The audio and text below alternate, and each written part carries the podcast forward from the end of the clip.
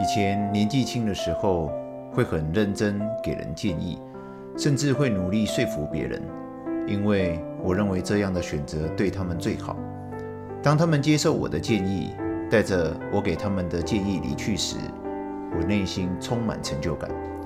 然而，经过无数次的检验，我发现，无论在咨询的当下显现再多的信心，最后他们几乎还是走了原先的老路。败给了自己的性格。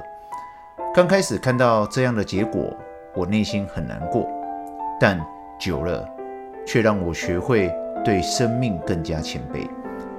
每个人都有自己的命与运，这往往会显现为每个人的性格，让他们在关键时刻，无论接收到再好的建议，也会做出不可思议的选择。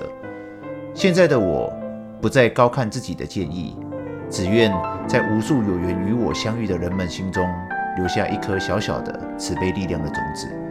至于其他后续的发展，就随缘吧。